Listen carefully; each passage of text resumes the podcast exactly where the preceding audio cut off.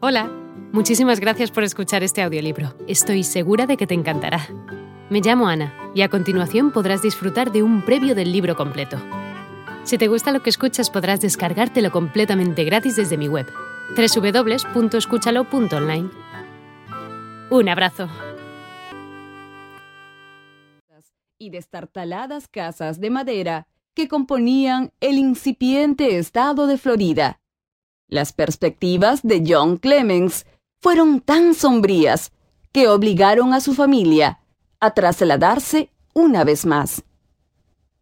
Samuel aún tenía cuatro años cuando los Clemens se establecieron en el pueblo de Hannibal, Missouri, donde vivió hasta los 18 años y donde le hubiese gustado vivir el resto de su vida. Como alguna vez declaró, la población llegaba apenas a los 5.000 habitantes, pero aquella cifra representaba todo un mundo si se le comparaba con el número de habitantes de su lugar de nacimiento. Twain siempre tuvo un recuerdo feliz del ambiente, el clima y la gente de Hannibal, como se advierte en sus libros llenos de retrospectivas. Su padre murió de neumonía en marzo de 1847, cuando tenía 11 años.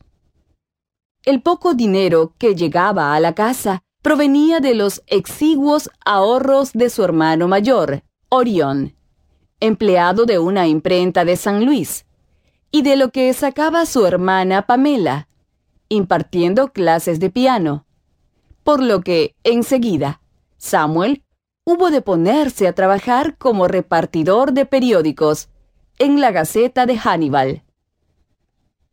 Sin completar su educación formal, entró al año siguiente a trabajar como aprendiz en imprentas y llegó a ser tipógrafo, por lo que tuvo la oportunidad de enriquecerse con los múltiples libros que pasaron por sus manos.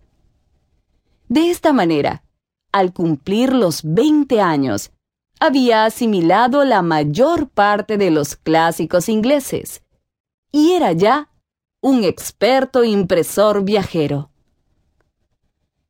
Se sabe que, mientras trabajaba como tipógrafo en el Missouri Courier, el muchacho se encargaba de componer líneas de impresión, amparado a la luz de una pequeña vela penosa labor que trataría de aliviar después a las generaciones venideras, invirtiendo hasta arruinarse en un fantasioso proyecto para inventar una componedora automática.